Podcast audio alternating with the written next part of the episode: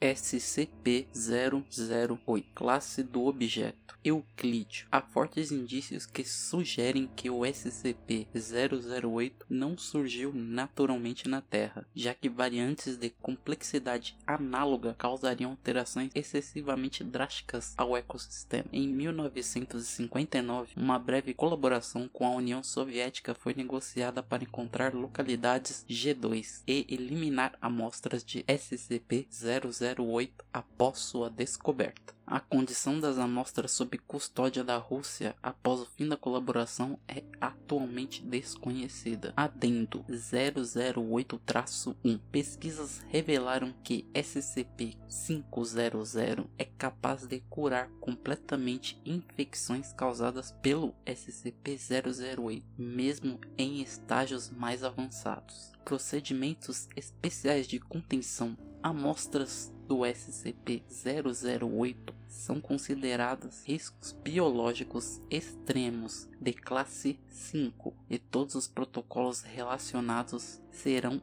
aplicados. Medidas de irradiação e incineração serão utilizadas em caso das ações políticas ou militares que possam causar o desmontamento da instalação, uma queda de energia ou ausência de contato entre agentes e fontes externas durante períodos maiores que 8 horas. O período de quarentena para agentes ao sair da instalação é de 4 meses. Se uma brecha na contenção ocorrer, medidas de irradiação e incineração serão aplicadas. Os procedimentos de todas as localizações G2 não devem conter medidas de evacuação. O SCP-008 é um prion complexo, cujas amostras estão armazenadas em cada uma das localizações G2 Pesquisas envolvendo o SCP-008 são altamente confidenciais e primariamente focadas em prevenir pesquisas que possam levar à sintetização de SCP-008 no futuro distante. Suas características são 100% de infecciosidade, 100% de letalidade, transmissão através de mucosas expostas em todos os fluidos corporais, não transmissíveis por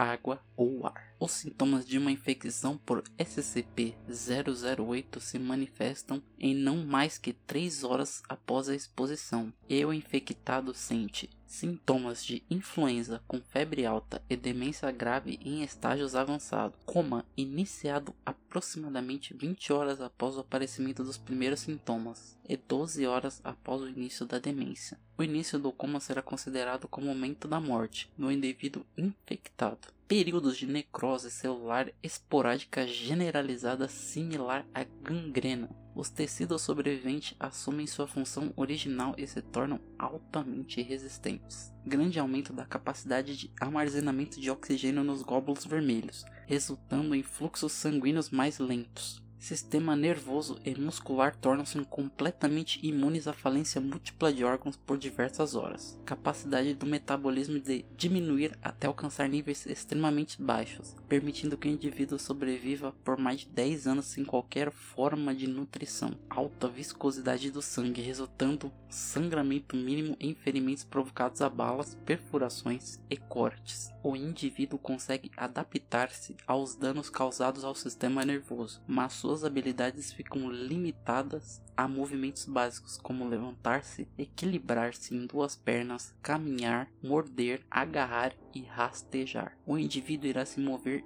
energeticamente em direções a imagens, sons e cheiros associados a humanos vivos. Os indivíduos infectados tentarão ingerir humanos vivos em caso de contato físico. A neutralização de indivíduos totalmente infectados requer trauma craniano significativo.